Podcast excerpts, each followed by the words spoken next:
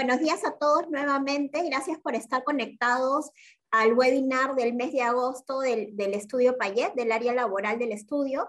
Eh, en esta oportunidad vamos a tocar un tema súper interesante, dos temas súper interesantes. Una es la compensación de la licencia con goce de haber que se otorgó durante el estado de emergencia sanitaria, el estado de emergencia nacional por el COVID-19, y el otro tema súper interesante que estará a cargo de Martín Rullero, abogado del estudio que nos acompaña en esta oportunidad, será la vacunación y el retorno al trabajo. Antes de darle el pase a Martín para que nos salude, quería comentarles o recordarles eh, tres temitas. En primer lugar, que hay unas preguntas que hemos elaborado, son tres preguntas que les pedimos que por favor contesten para comentarlas al final, como usualmente eh, solemos hacer en los webinars.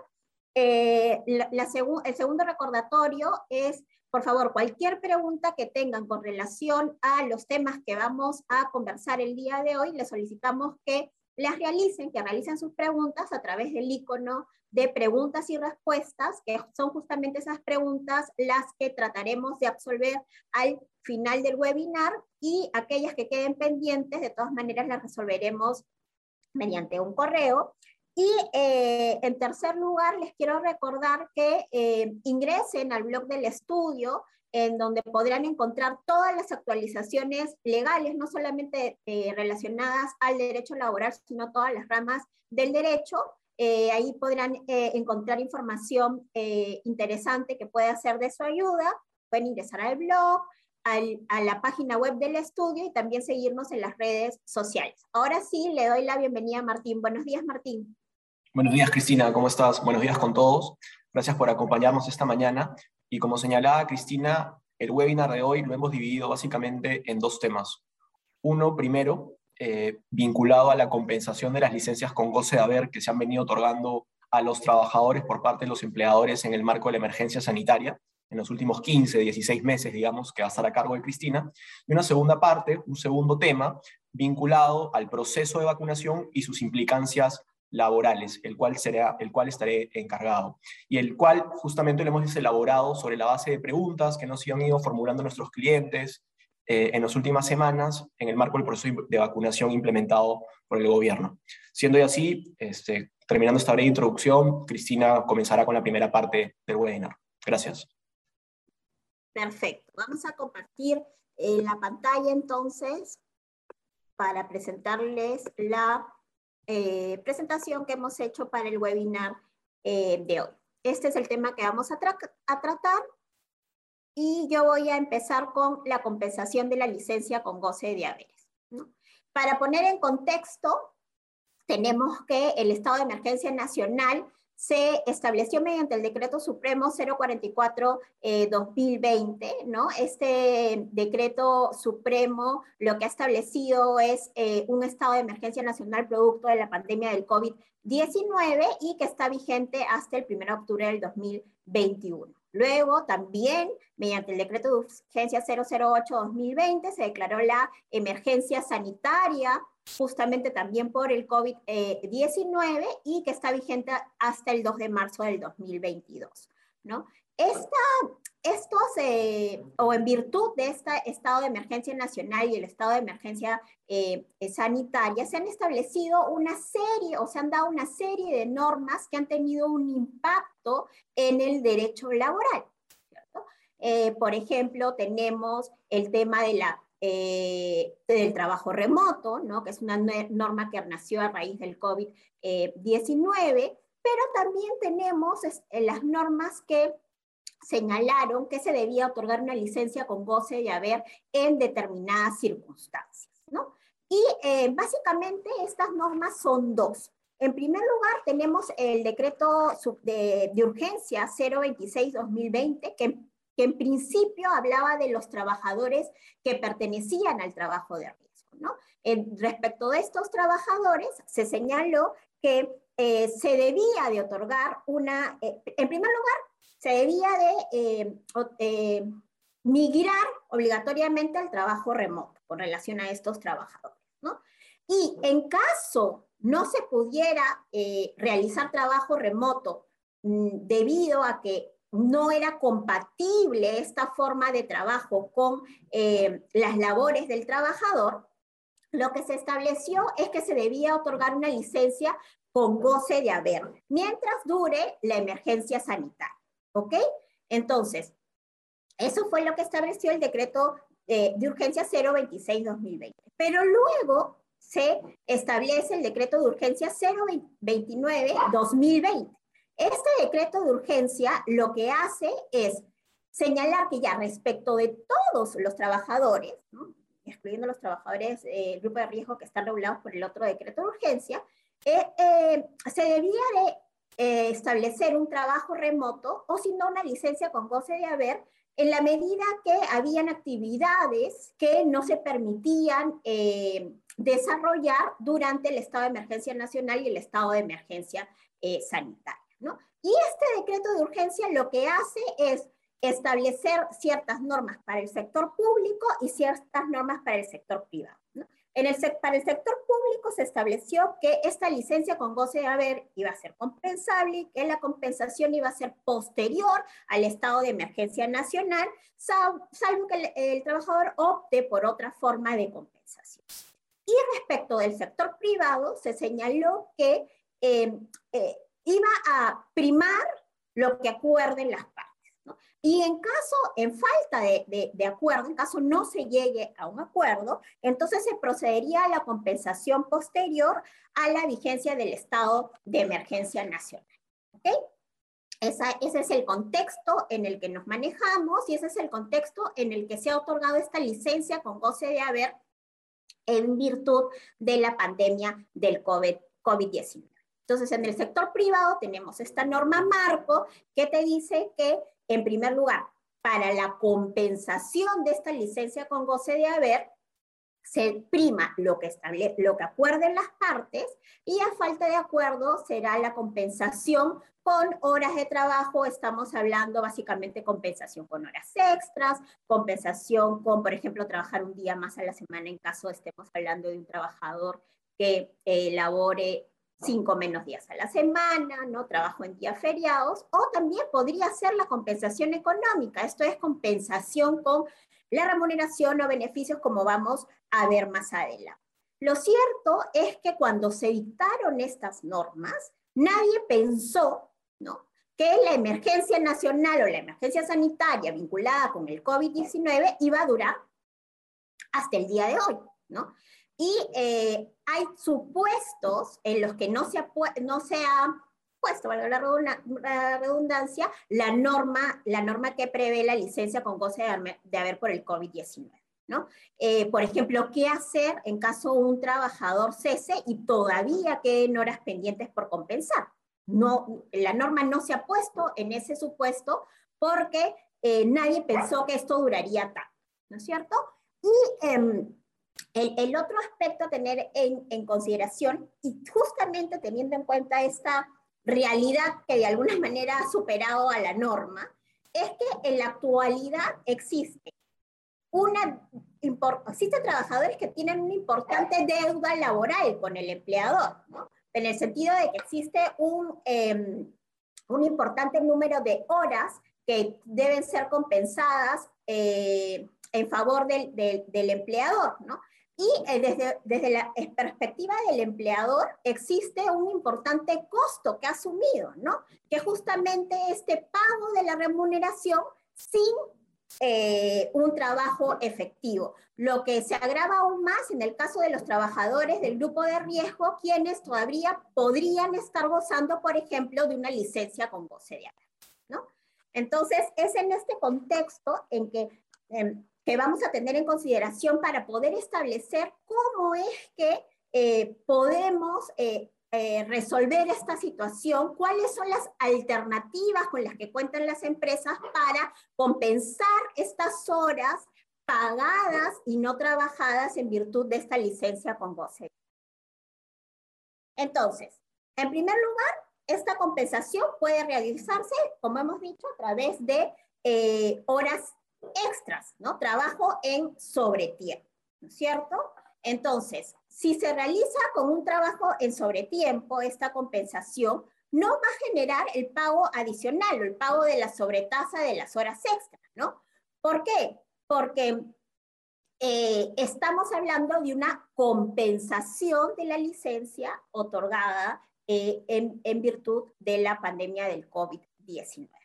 Esa es la primera, la primera forma de compensar que les quería comentar. La única salvedad que hay que tener en consideración en este caso es que, ojo, ¿no? Con la cantidad de horas extras que elabora un trabajador, ¿no? Ahí hay que tener en cuenta el tema de seguridad y salud en el trabajo. Eh, tenemos que eh, ver que no, se, no laboren los trabajadores una cantidad de horas extras que pueda tener un impacto en su seguridad y salud. ¿no? Eso va a depender de las labores que realice cada trabajador y deberá ser analizado en conjunto con el área de seguridad y salud ocupacional de la empresa.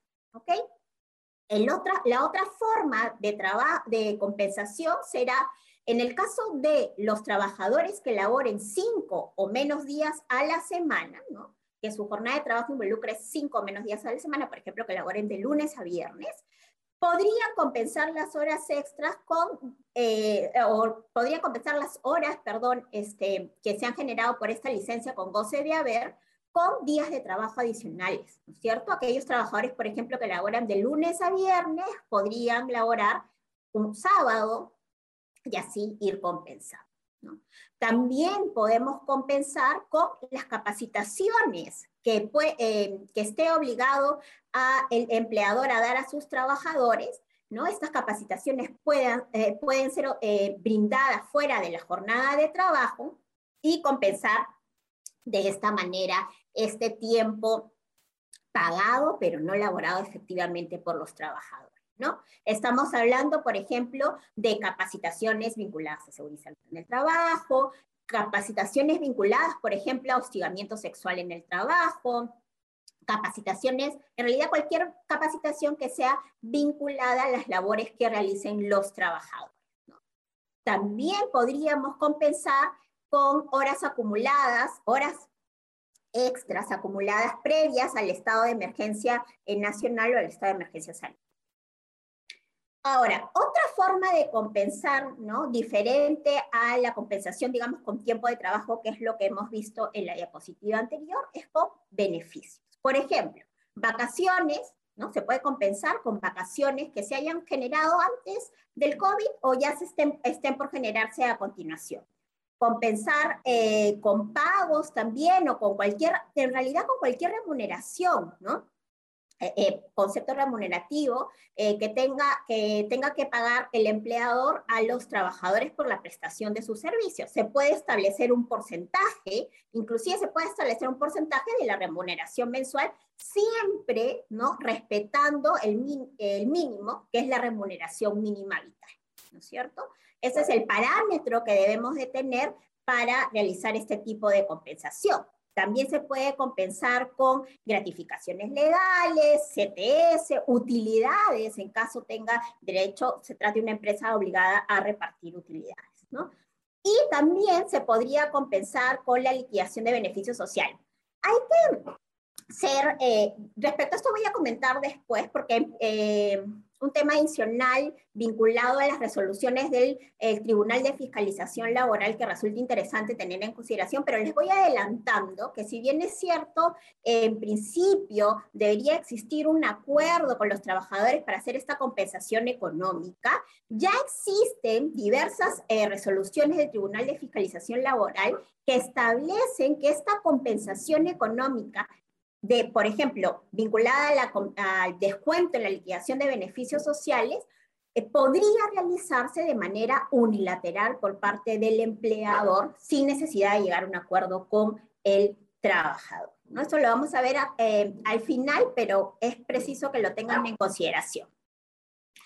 Eh, luego también podemos ver otras formas de compensación que ya también van a depender del contexto de cada empresa. ¿Ok? Por ejemplo, eh, en el caso exista eh, una empresa eh, que tuviera deudas laborales con los trabajadores, existen pagos que no se han realizado a favor de los trabajadores, entonces podríamos hacer una compensación con estas deudas laborales que tienen los, eh, la empresa con los trabajadores, ¿no?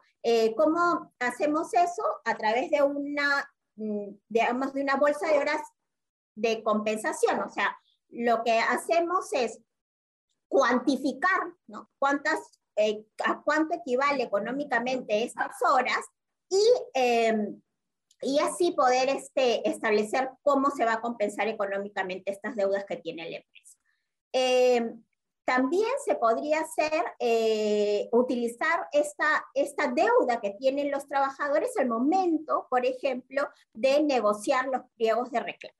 ¿No? Esto es un, aspecto que se podría tener en consideración al momento de negociar, al momento de la negociación colectiva o también al momento de negociar individualmente con los trabajadores que hayan iniciado alguna demanda laboral y que tenga eh, alguna de las pretensiones, tenga eh, algunas ideas, ¿cierto? Y eh, también podríamos utilizar esta compensación o esta deuda laboral que tienen los trabajadores al momento de negociar con los trabajadores el cese de la relación laboral. Eh, finalmente, eh, y esto es ya algo que, he comentado de alguna manera, ¿no?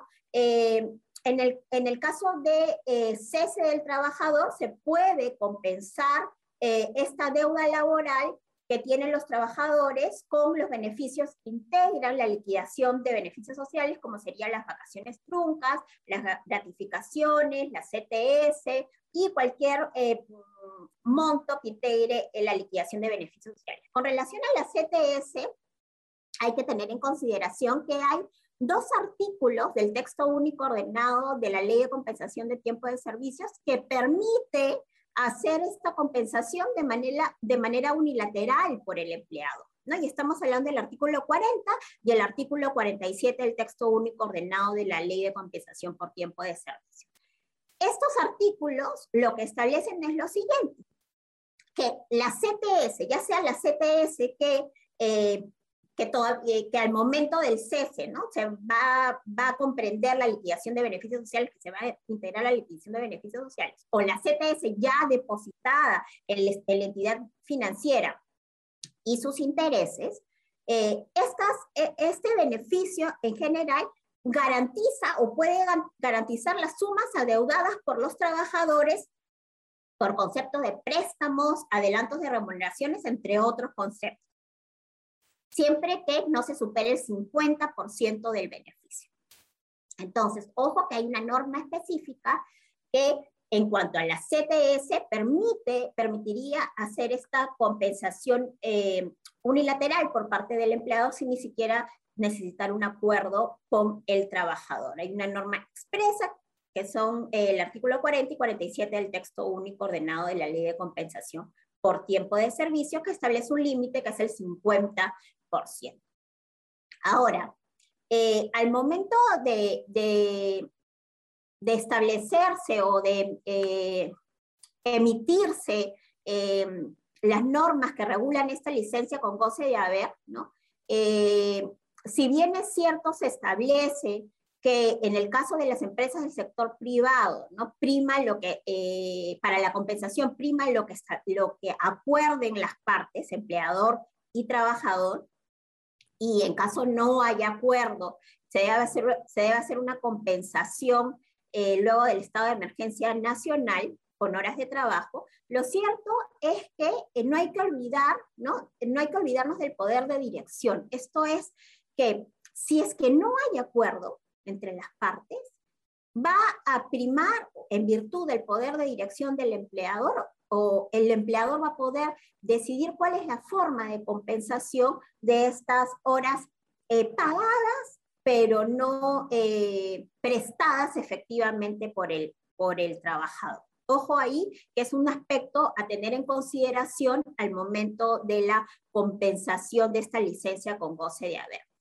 Y eh, otro tema importante eh, que ya lo he eh, señalado a lo largo de la presentación es que no hay al momento de realizar esta compensación no hay que afectar derechos de los trabajadores, ¿no? Como por ejemplo el derecho al descanso semanal obligatorio, ¿no? Por lo menos los trabajadores tienen que descansar 24 horas eh, continuas con, eh, por, por concepto de descanso semanal obligatorio no hay que olvidarnos de la remuneración mínima vital, ¿no? Podemos este, pactar un descuento de la remuneración, un porcentaje, pero ojo con la remuneración mínima vital, ¿no?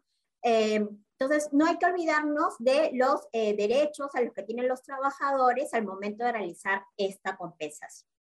Y eh, es recomendable, nuestra sugerencia y recomendación es que exista una política escrita lineamientos escritos que regulen cómo es que se va a hacer esta compensación de licencia con goce de haberes, cuáles son las alternativas con las que cuentan eh, los trabajadores para realizar esta compensación de licencia con goce de haberes. Esto es muy importante, que exista una política escrita, lineamientos escritos debidamente comunicados a los trabajadores para que después no exista algún reclamo por parte de esto. Entonces, si aún no tienen esta política escrita, estos lineamientos escritos, los, los invitamos a eh, hacerla, a elaborarla y comunicarla a sus trabajadores y siempre eh, pensando en que esta compensación puede involucrar una compensación de una, o, sea, la compensación de la licencia puede hacerse a través de una o más alternativas, no puede haber una compensación, una parte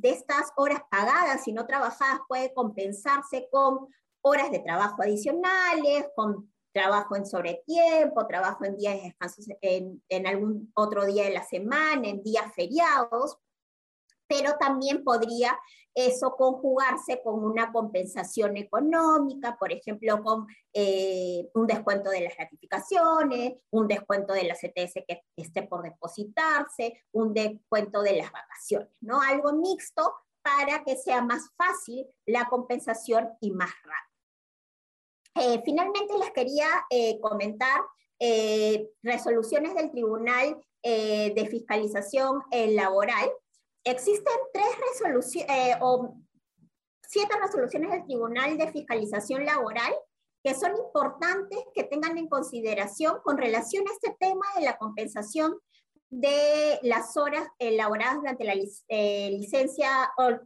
las, mejor dicho, las horas adeudadas por el trabajador en virtud de esta licencia con goce eh, de haber otorgada en virtud del COVID-19. ¿no? Y es interesante verlas así de manera eh, como se han venido emitiendo para ver cómo es que ha cambiado el razonamiento del Tribunal de Fiscalización eh, eh, Laboral a lo largo del, del, tiempo. ¿no? En primer lugar, tenemos la resolución 019-2021. Y esta resolución lo que establece es, en primer lugar, que esto se trata, se impuso a, una empresa una multa eh, por eh, no haber pagado las horas extras a sus trabajadores laboradas en los meses de junio y julio del 2020. ¿no? Y lo que alegaba esta empresa es que no correspondía el pago de las horas extras porque en realidad se trataba de una compensación de las horas dejadas de trabajar eh, durante el estado de emergencia nacional por esta licencia con goce de haber otorgado. Entonces, lo que dice SUNAFIL es que efectivamente se trata de una compensación de esta licencia con goce de haber y que por lo tanto no corresponde la compensación eh, o el pago de las sobretas. Eh, de ahí tenemos la resolución 040-2021-SUNAFIL, en donde se establece que eh, es posible, ¿no? Que el momento de la liquidación de beneficios sociales se compense esta licencia con goce de haber con la CTS en virtud de lo establecido en los artículos 40 y 47 del texto único ordenado de la ley de compensación por tiempo de servicios. Ojo, miren, esta resolución se habla de la compensación unilateral del empleador, pero únicamente respecto de la compensación por tiempo de servicios.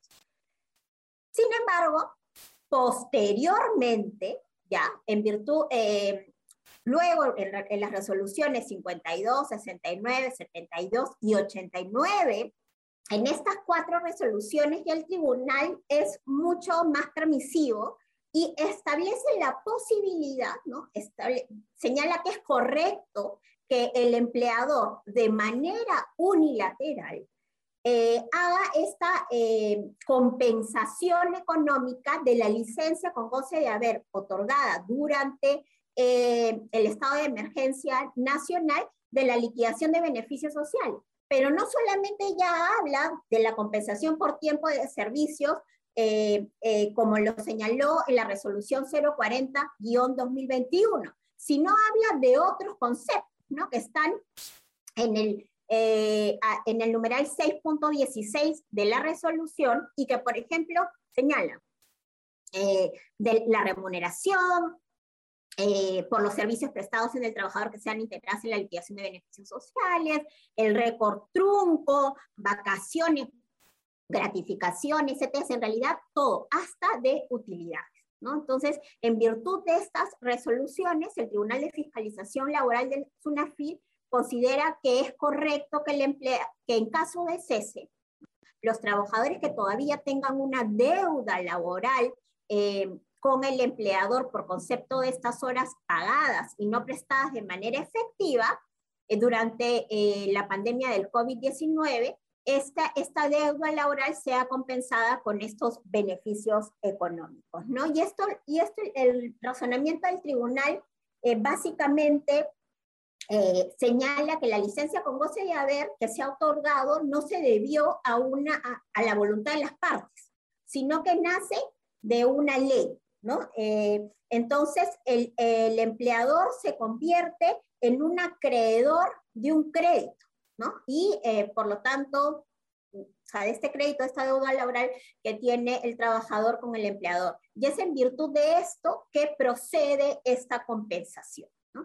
Entonces, es importante tener en consideración estas resoluciones. Como bien dijo Martín, nosotros se, ha hecho un trabajo en el área y en, en la web del estudio ustedes van a poder encontrar todas las resoluciones del, de SUNAFIL. Este cuadro se actualiza semanalmente y ustedes van a poder encontrar las resoluciones en orden, o sea, por fecha de emisión y ahí también van a poder encontrar los temas eh, que aborda cada una de las resoluciones para que eh, en caso necesiten eh, consultarlas, puedan consultarlas fácilmente. Hasta aquí mi exposición. Ahora le doy pase a Martín para que hable sobre el tema de la vacunación y el retorno al trabajo. Adelante, Martín. Gracias, Cristina. Eh, conforme señalamos en la, en la, parte introductoria de este webinar, hemos dividido la presentación en dos partes. ¿no? La que ya desarrolló Cristina, vinculada a la compensación de las licencias otorgadas durante el estado de emergencia, y en esta segunda parte yo voy a hablar de la vacunación, el proceso de vacunación y sus principales implicancias laborales. Este segundo tema, a su vez, lo hemos dividido en tres partes. Una primera parte que vamos a ver un poco la foto actual del proceso de vacunación, estadísticas, números, un poco de data. Una segunda parte en la cual vamos a analizar brevemente el escaso marco legal que se ha dado hasta el momento sobre la vacunación y las licencias vinculadas a la vacunación. Y una tercera parte que es un QA, preguntas y respuestas, que hemos planteado sobre la base de las consultas que nos han venido formulando nuestros clientes en las últimas semanas. Entonces, Vamos a, analizar brevemente la foto actual, ¿no? Estas son estadísticas al día de ayer, son cifras oficiales eh, que recoge esta, esta web que se llama Our World in Data, que es una web que se actualiza diariamente y recoge información sobre los procesos de vacunación a nivel mundial. Entonces, hasta el día de ayer, 25 de agosto, en el Perú tenemos población vacunada con dos dosis, 23%. Es decir, estamos hablando de 7.3 millones de peruanos que ya se han vacunado con las dos dosis. Población vacunada con una dosis, estamos hablando del 7%, es decir, 2.4 millones de peruanos han sido vacunados hasta el momento con una sola dosis. En consecuencia, hay un 70% de peruanos que aún no han sido vacunados. Estamos hablando alrededor de 22 millones de peruanos que aún no han recibido ni la primera ni la segunda dosis. ¿Y cómo estamos en, comparación con nuestros vecinos de la región? Lamentablemente, las noticias no son alentadoras, ¿no? Solo superamos a Bolivia en la región, Si nosotros hemos vacunado al 23% de nuestra población con las dos dosis, Bolivia únicamente ha vacunado al 20% de su población con las dos dosis. Incluso se trata de una población menor. Incluso estamos por debajo del promedio mundial. El promedio mundial de todos los países del mundo, el promedio de vacunación es el 25% de la población con las dos dosis. Nosotros estamos en el 23%, es decir, estamos dos puntos porcentuales por debajo de la media mundial. ¿Cuáles son los líderes de nuestra región? Indiscutiblemente Chile y Uruguay. Ambos países han vacunado alrededor del 70% de su población con las dos dosis. Por eso que ya se viene hablando que habrían llegado a la inmunidad de rebaño. ¿no? Justamente el día de ayer, el MINSA ya aprobó eh, el inicio del proceso de vacunación para la población de, a partir de los 36 años. ¿no?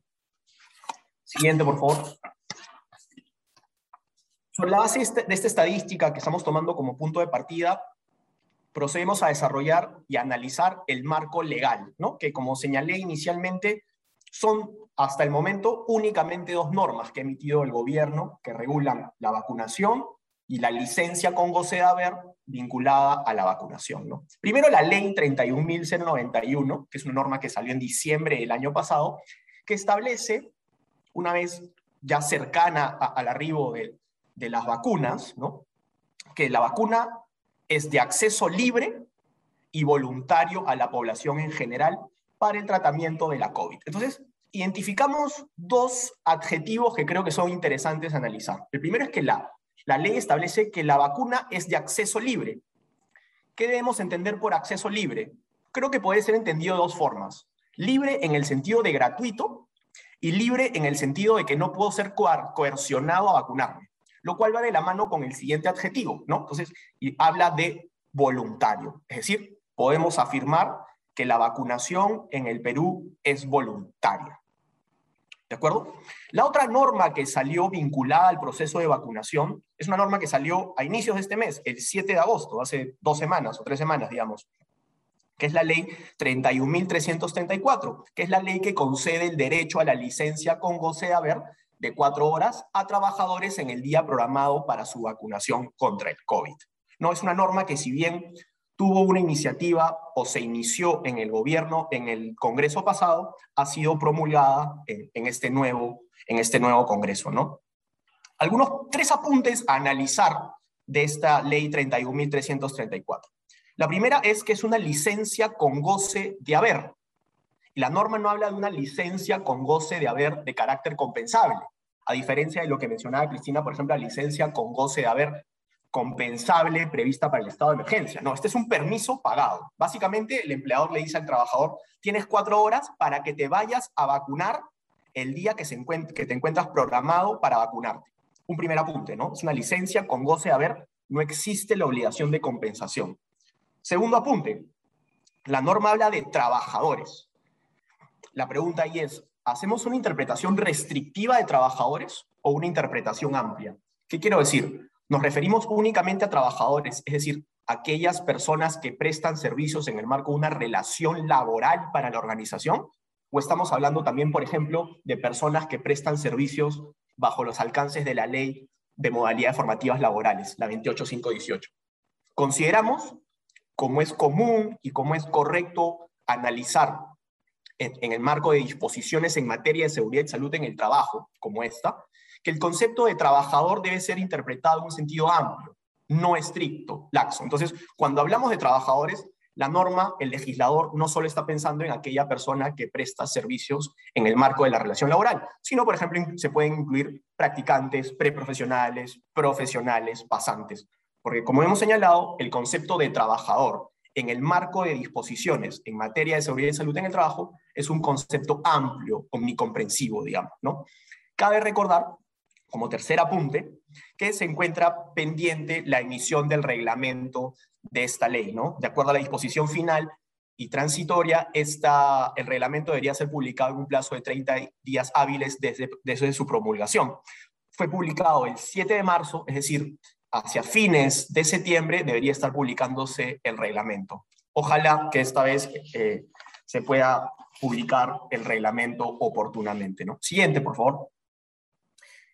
Otro punto a analizar es y ayer lo conversábamos, ¿no? Es con, con, con el área ¿Ya existe algún pronunciamiento de SUNAFIL, algún pronunciamiento de la Autoridad Administrativa de Trabajo que haya analizado la obligatoriedad de que el trabajador se vacune? ¿Algún caso en específico en el cual alguna empresa haya sugerido, obligado, exhortado a sus trabajadores a vacunarse? Sobre la base de lo que hemos podido investigar, sobre la base de nuestra experiencia, no. Sin embargo, la semana pasada salió este comunicado de SUNAFIL que básicamente tiene tres ideas principales. La primera, primer párrafo de este comunicado que podemos observar en la parte derecha de, la pantalla es, reconoce que el proceso de vacunación es voluntario, ¿no? En el marco de lo establecido por la ley 31.091. Vacunación es voluntaria.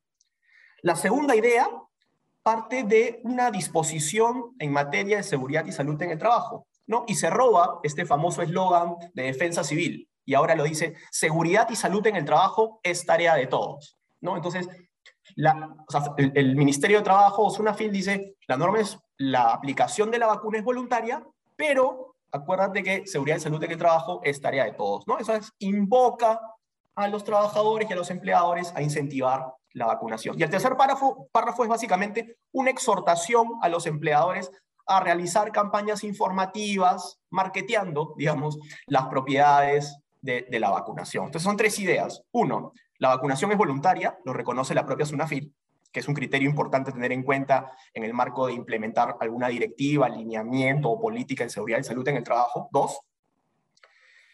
Sin embargo, deja por ahí ¿no? entrever que si estamos sustentando una eventual obligación en materia de seguridad y salud en el trabajo vinculada a la obligación de vacunarse, podría ser válida.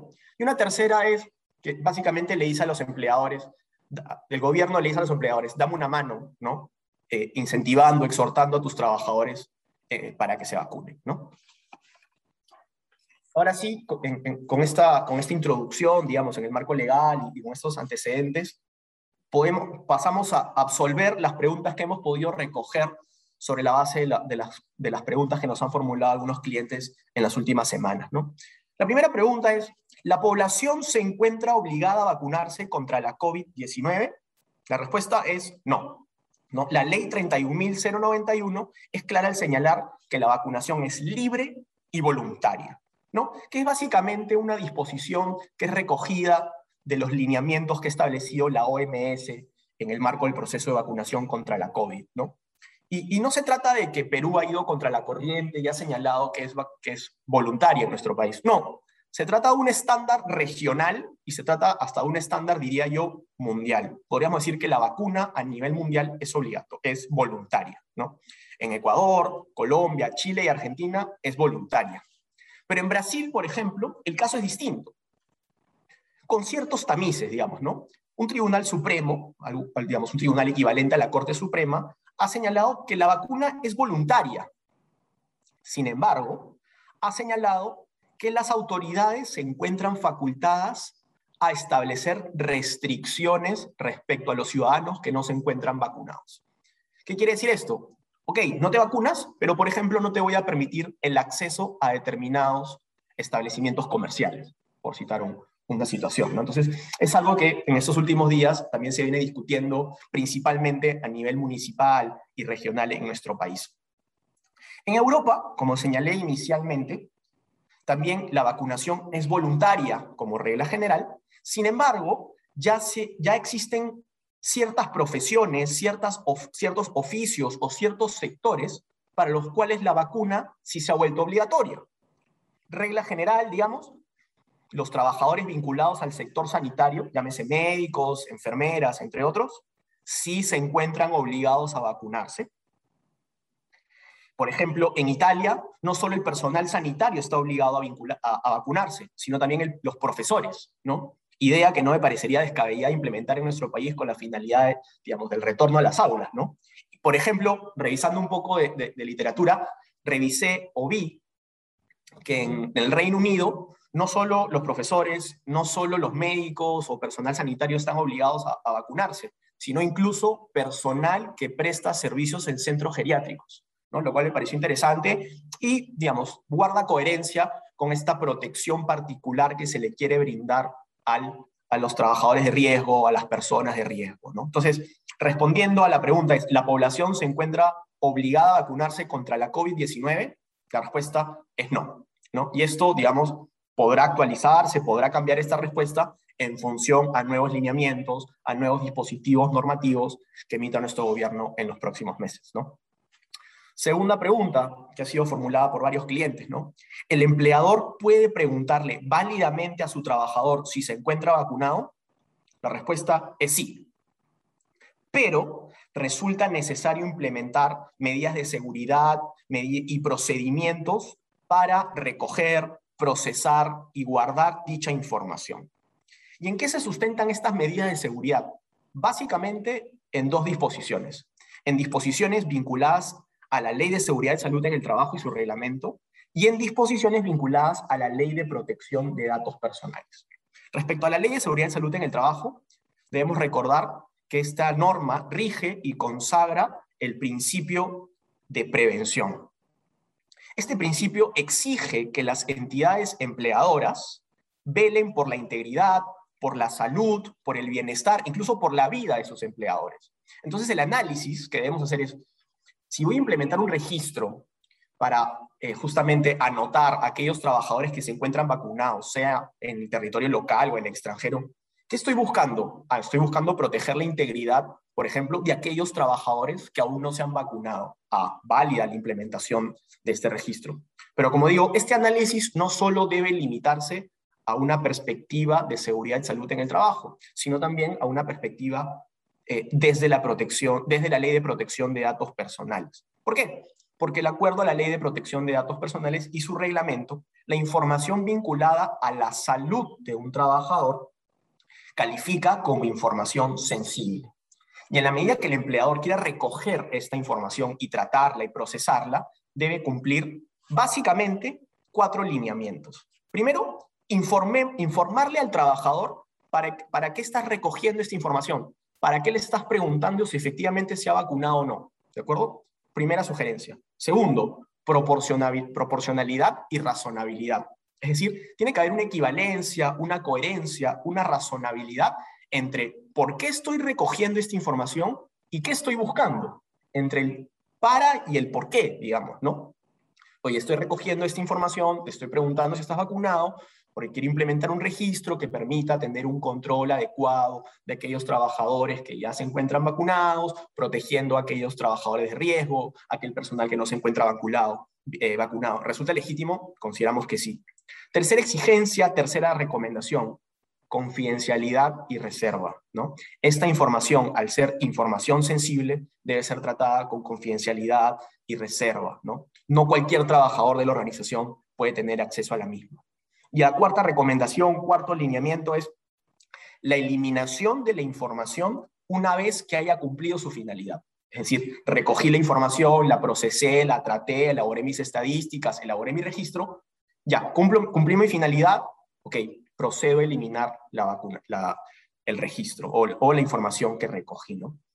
Y esto se encuentra respaldado por una opinión que ha sido emitida por la Dirección de eh, transparencia, de información pública y de protección de datos personales, ¿no? Esta dirección adscrita al Viceministerio de Justicia, que es la máxima autoridad en materia de protección de datos personales, que ha señalado, incluso en una opinión de mayo del 2020, digamos, de forma previa al inicio del proceso de vacunación, que las entidades empleadoras, sin, sin el consentimiento de los trabajadores, pueden procesar, tratar, recoger información vinculada a la COVID. ¿no? Ese pronunciamiento, que es el 032-2020 de la Autoridad en materia de protección de datos personales, básicamente analizaba si necesitaba el consentimiento del trabajador para tratar los resultados de sus pruebas COVID, ¿no?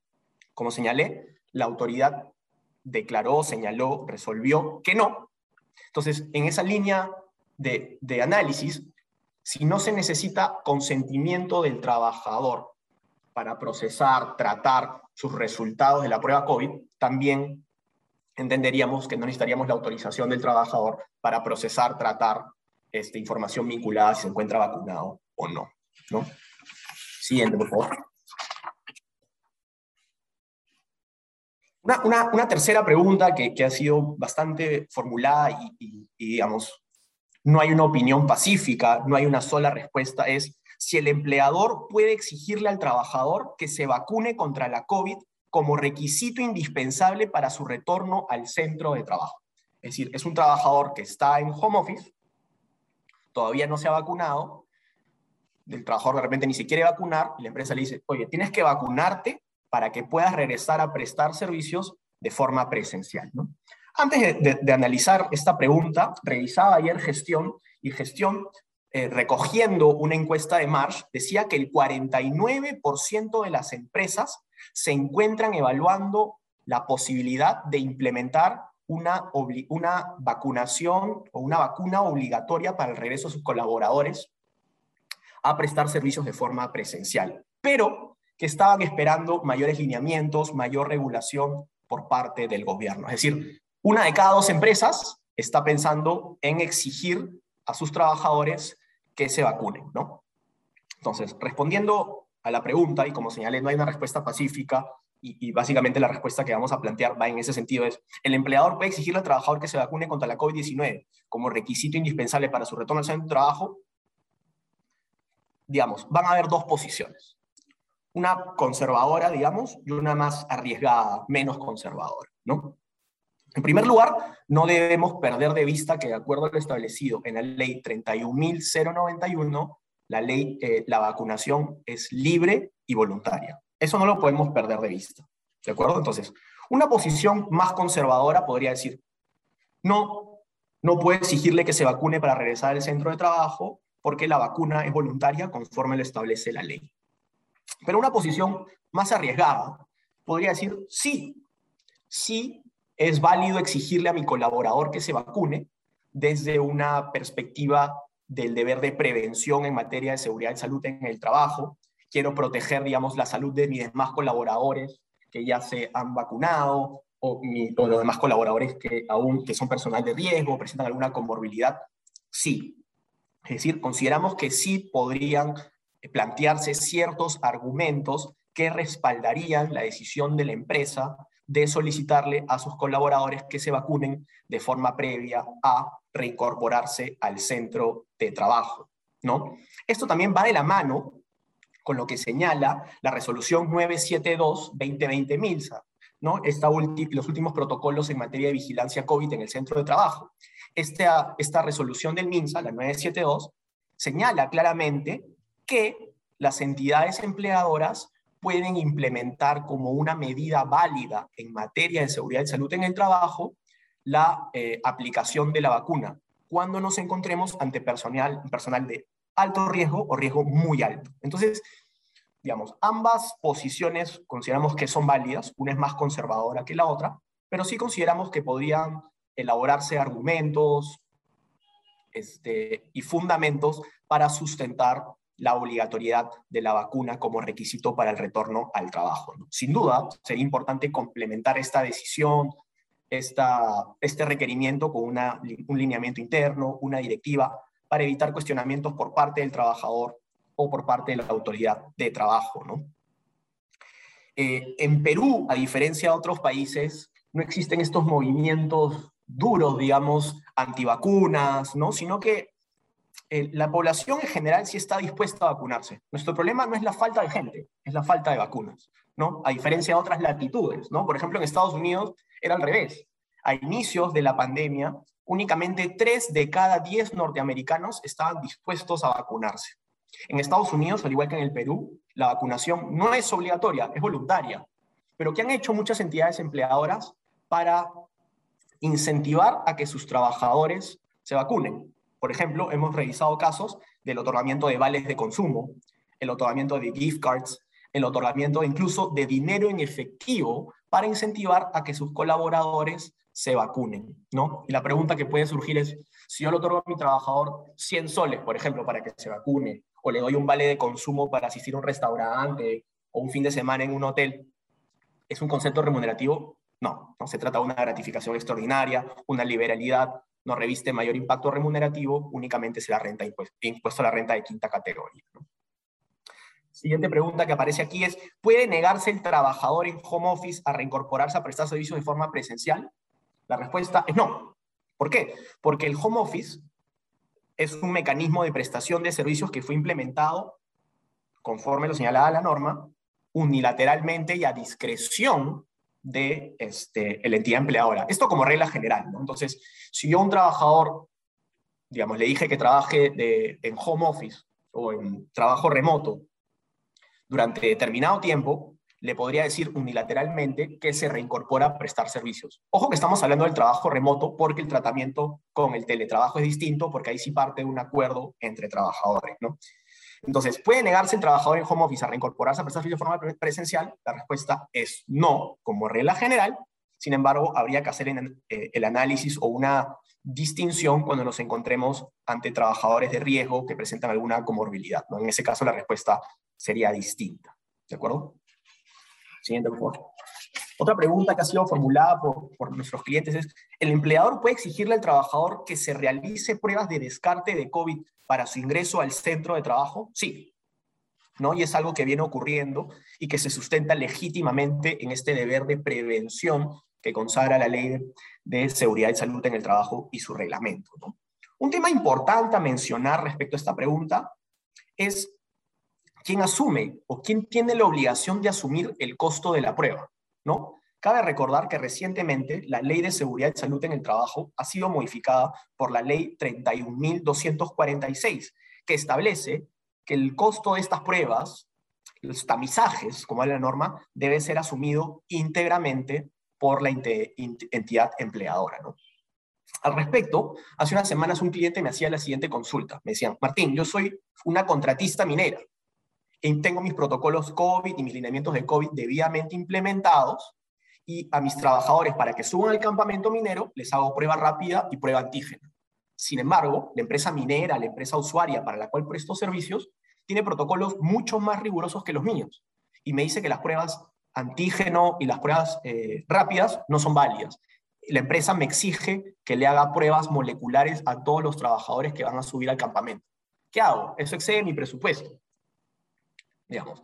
Para no desgastar la relación comercial, lo que sugerimos en ese momento fue, ¿por qué no asumen en partes proporcionales el costo de la prueba molecular? Si es una exigencia que te viene planteando la empresa minera o la empresa usuaria. ¿no? Podría ser una salida en el caso, digamos, el presupuesto o el pacto comercial no haya contemplado la realización de pruebas moleculares, sino tan solo pruebas antígeno eh, y o rápidas, y posteriormente al implementar estos protocolos más rigurosos, la empresa minera haya cambiado. ¿no? Siguiente pregunta es, ¿puedo iniciar un procedimiento disciplinario contra un trabajador que se niega a vacunarse? Pregunta, digamos, discutible. Siento que no hay una posición pacífica. No debemos perder de vista que la ley 31.091 señala que la vacunación es voluntaria. Entonces, desde una posición conservadora, podríamos decir, no, o no puedo iniciar un procedimiento de despido con un trabajador que se niega a vacunarse. ¿De acuerdo? Más allá de que si el trabajador tiene la excusa válida o no para vacunarse, de repente es un trabajador que es un trabajador de riesgo o presenta cierta anomalía que le ha sugerido que no se vacune. Más allá de eso, un trabajador, digamos, que no presente ninguna deficiencia física o en su salud, igual podría negarse válidamente a vacunarse, ¿no? Quizás lo que podríamos evaluar en esa situación en concreto es que el procedimiento disciplinario no se inicie por, porque si el trabajador se negó a aplicarse la vacuna o no, sino por una situación que se desprende de la misma, una situación accesoria, digamos, ¿no? Que, por ejemplo, se le diga al trabajador, reincorpórate a prestar servicios de forma presencial, y el trabajador nos diga, no, no quiero porque no me he vacunado y tampoco me pienso vacunar.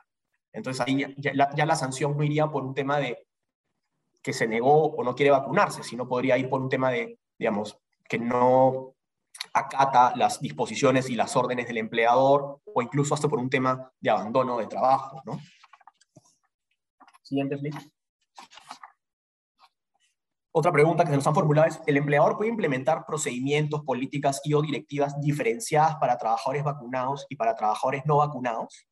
La respuesta, sí. ¿no? Y nuevamente se sustenta en este deber de prevención, este principio de prevención que consagra la ley de seguridad y salud en el trabajo. ¿no? La preocupación del cliente en, esta, en este, respecto a esta pregunta era, no me podían acusar o no me podrían imputar un trato discriminatorio, un trato diferenciado, consideramos que no hay suficientes argumentos para imputar un trato discriminatorio si justamente la decisión de implementar una política diferenciada para trabajadores vacunados y para trabajadores no vacunados se sustenta en criterios objetivos, en criterios imparciales y no en criterios subjetivos. ¿no?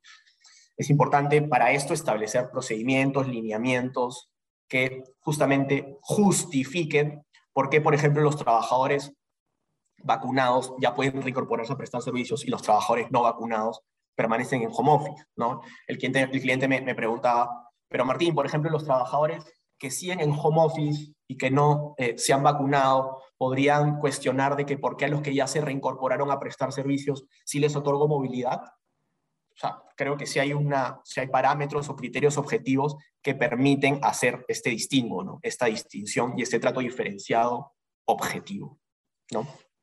La otra pregunta que también nos han formulado es, ¿es válido requerir a un postulante que se vacune contra la COVID-19 para formalizar su procedimiento de contratación?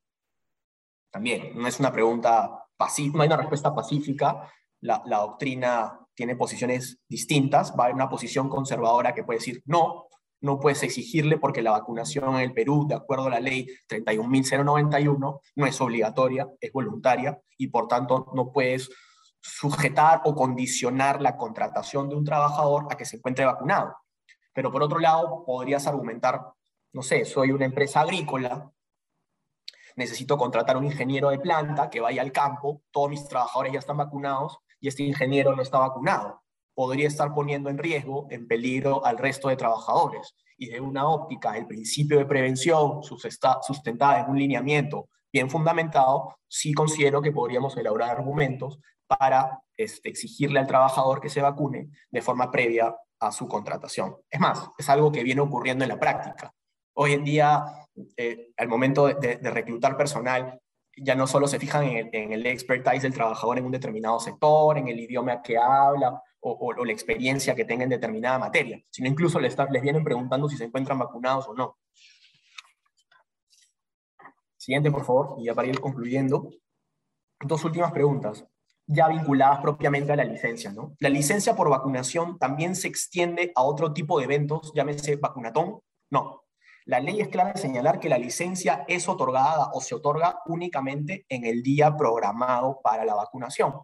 Ya quedará a criterio de la entidad empleadora si también le otorga una licencia para que el trabajador, por ejemplo, asista a la, a la vacunatón un día domingo y ese día tenga que trabajar. ¿no?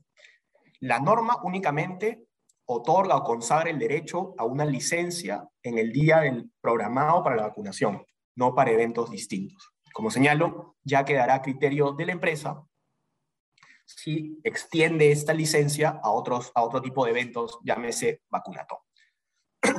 Última pregunta de las que hemos preparado, ¿no? Es, si el trabajador no solicita la licencia para la vacunación dentro del plazo de 48 horas exigido por ley, pierde el derecho a gozar esta. No, no, va a primar el derecho de trabajador a gozar del beneficio. ¿no?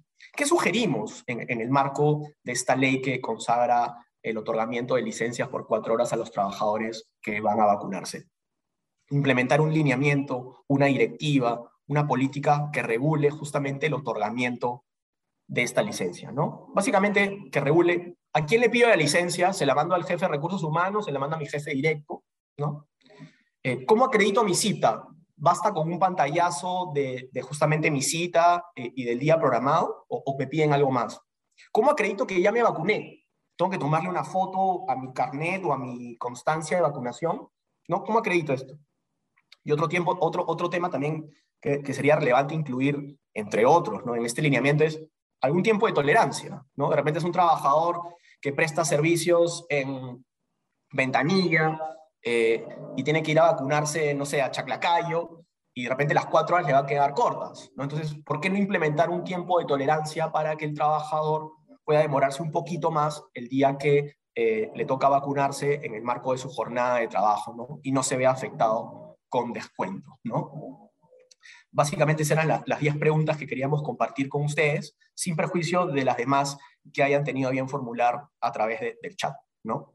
Así que nada, procedemos con Cristina a absolver las mismas. Gracias por su tiempo.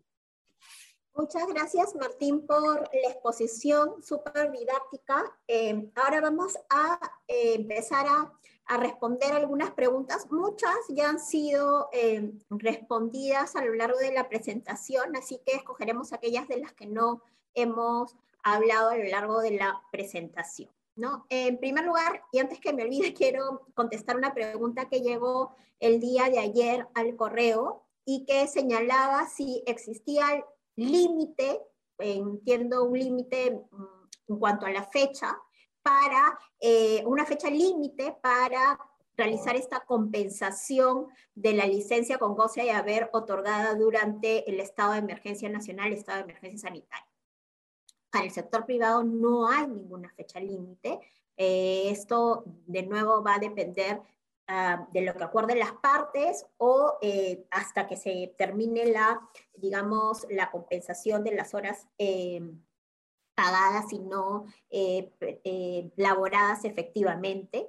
en el caso del sector público, el decreto de urgencia 078-2020 sí de alguna manera establece un límite para el caso de eh, desvinculación del trabajador por renuncia o no renovación del contrato. ¿no? En este caso, si es que existiera todavía esta deuda eh, eh, laboral, lo que dice esta norma en particular es que se debe de compensar primero con las horas acumuladas en sobretiempo, luego con las capacitaciones realizadas fuera de la jornada de trabajo y si este, eh, no se lograra compensar la totalidad de la deuda, lo que se señala es que si el trabajador entabla otro vínculo laboral con el, eh, en el sector público, eh, debería de realizarse la compensación hasta el 31 de diciembre del 2021.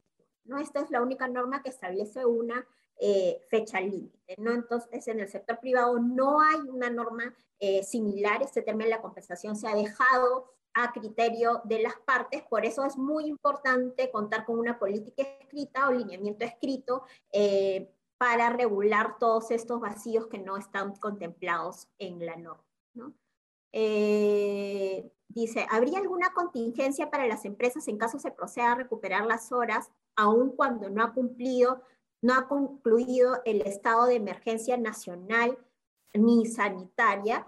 Eh, mira, que hay una posición interesante del Tribunal de Fiscalización Laboral y básicamente lo que analiza el Tribunal de Fiscalización eh, Laboral es que en el caso de, eh, de las actividades que ya se permite su, su desarrollo con normalidad, que son casi todas, entonces, en este caso ya no correspondería aplicar el artículo 26.2 del decreto de urgencia 029-2020, sino el 26.1, ¿no? Que señala que eh, las empresas tienen que eh, las empresas que ya están permitidas de operar tienen que realizar todo lo necesario para que eh, se continúe con la actividad. Entonces, en ese sentido, eh, ya no está limitada la recuperación o la compensación de horas a la terminación del estado de emergencia nacional, sino que incluso se podría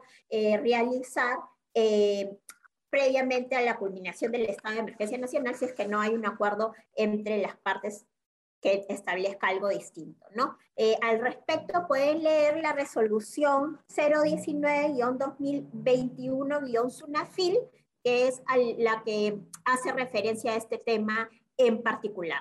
Martín, no sé si quieres contestar alguna pregunta eh, mientras que yo voy leyendo alguna otra pregunta relacionada al tema de la exposición.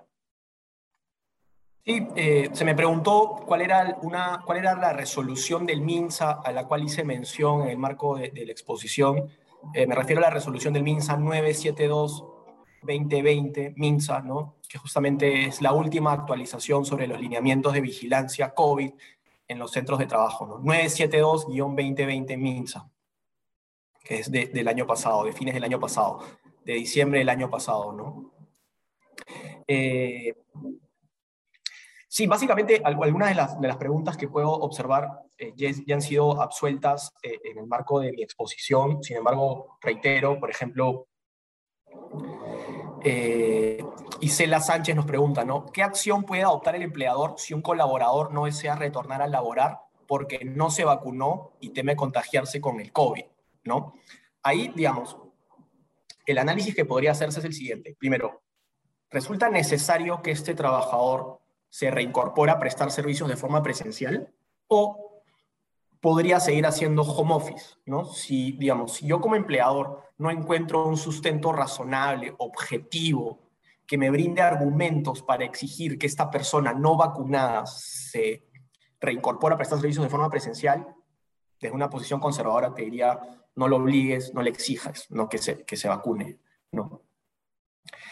Eh, otra pregunta de Claudia Vázquez es, ¿estaríamos entrando en discriminación si solicitamos a los trabajadores que se incorporen en el futuro que estén vacunados o si lo establecemos como requisito para la selección de personal? ¿no? Como lo señalé, es un tema polémico, digamos. La doctrina no es pacífica. Sin embargo, como, una opinión personal, digamos, considero que, que si se establece Primero, si hay una necesidad de que el trabajador esté vacunado, ¿no? Si el trabajador va a prestar servicios de su casa, home office, ¿Cuál es mi interés como empleador si está vacunado o no? ¿no? ¿Cuál es el riesgo de contagio? Entonces, creería que ahí perdería un poco de base, de solidez nuestro requerimiento, ¿no? Pero, por ejemplo, si como eh, en la situación, el caso que planteé, es una empresa agrícola, por dar un ejemplo, una empresa minera, un trabajo, una empresa que involucre trabajo de campo, y este trabajador va a prestar servicios en la cancha, en el campo, en el campamento minero, en el taller, en la fábrica, consideramos en atención al principio de prevención que sí podría exigírsele que se vacune para su contratación. ¿no? Lo que debemos privilegiar también en atención al principio de prevención es, ok, entiendo la decisión del trabajador de no vacunarse, está en su derecho de no vacunarse porque la vacuna es voluntaria. Pero al otro lado tengo 20, tengo 100, tengo 150, tengo 200, tengo 1000 trabajadores que ya se han vacunado, que han optado por esta decisión que incorporar un trabajador que no se haya vacunado podría incrementar la posibilidad de que se contagie. Entonces también hay un análisis de priorizo la decisión de un trabajador de no vacunarse o priorizo la salud del resto de mi colaboración, de mis colaboradores o de población laboral. Entonces hay que hacer un análisis eh, comparativo y, e hilar fino respecto a la decisión que se tome, pero creo que sí habrían argumentos para eh, exigir a un trabajador que se vacune, ¿no? La vacunación puede ser obligatoria para mis trabajadores si lo aprueba el Comité de Seguridad y Salud en el Trabajo, nuevamente, ¿no?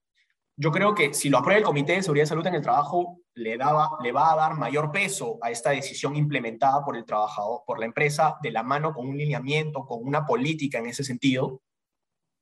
Sin embargo, hay que hilar fino nuevamente, ¿no? Obligatoria para mis trabajadores, ok, regla general, pero con tamices, ¿no? Ok, trabajadores de riesgo no, trabajadores que no pueden vacunarse por razones tal y tal y tal, trabajadores que todavía no les llega el tiempo de vacunarse, no. Entonces hay que hilar fino, pero, repito, sustentado en el principio de prevención, en atención a proteger a mi colectividad, en proteger a mi población laboral y no solo a un trabajador, consideramos que sí podrían elaborarse argumentos para que la vacunación sea obligatoria. ¿no? Estamos agosto, quizás en los próximos meses y, digamos, y, aportas, si es que ya no estamos dentro de esta tercera ola, podrían eh, establecerse o el gobierno podría emitir nuevos lineamientos, no sé si para volver la vacuna obligatoria, pero para establecer ciertos mecanismos coercitivos que hagan pensar al trabajador si se vacuna o no, ¿no? Llámese el acceso o la restricción en el acceso a ciertos establecimientos comerciales, ¿no? Que van a hacer que el trabajador quizás la piense dos veces antes de no vacunarse, ¿no? Sí, finalmente eh, hay una pregunta que se repite, ¿no? ¿Qué pasa si el trabajador eh, no se llega a un acuerdo con el trabajador respecto a la forma de compensar eh, la licencia con goce de haber otorgada durante la emergencia, el estado de emergencia nacional y sanitario? ¿no? ¿Qué es lo que puede hacer el empleador en ese caso? Bueno, en este caso, eh, lo que recomendamos nosotros es contar con una política, alineamientos escritos que establezcan la forma de compensación de, la, de esta licencia con goce de haber eh, debidamente comunicada a los trabajadores, ¿no? Eh, para que sepan cómo es que se va a realizar esta compensación. Esta compensación podría em, realizarse con, eh, como hemos dicho, con horas de trabajo adicionales, con, horas extras, por ejemplo, diarias que establezca el empleador, ¿no? Em, y esto, como repito, tiene que estar debidamente comunicado al eh, trabajador. ¿no? Y en el caso del cese, de acuerdo a lo que ya señalado el Tribunal de Fiscalización Laboral, podría de, descontarse de los beneficios económicos que integran la liquidación de beneficios sociales y siempre de la CTS hasta un porcentaje del 50%. ¿no? Pero es importante que cuenten o que las empresas cuenten con estas políticas escritas, estos lineamientos escritos. De hecho, muchas entidades del sector público, por no decir todas, ya tienen estos lineamientos y son los que aplican al momento de la compensación de esta licencia con goce Bueno, creo que hemos absuelto la mayoría de las preguntas. Igual cualquier pregunta que tengan adicional nos la pueden hacer llegar al correo del estudio o a nuestros correos este, del estudio personales para eh, poder absolver. Eh, nada, no me queda nada más que agradecerles nuevamente por su participación.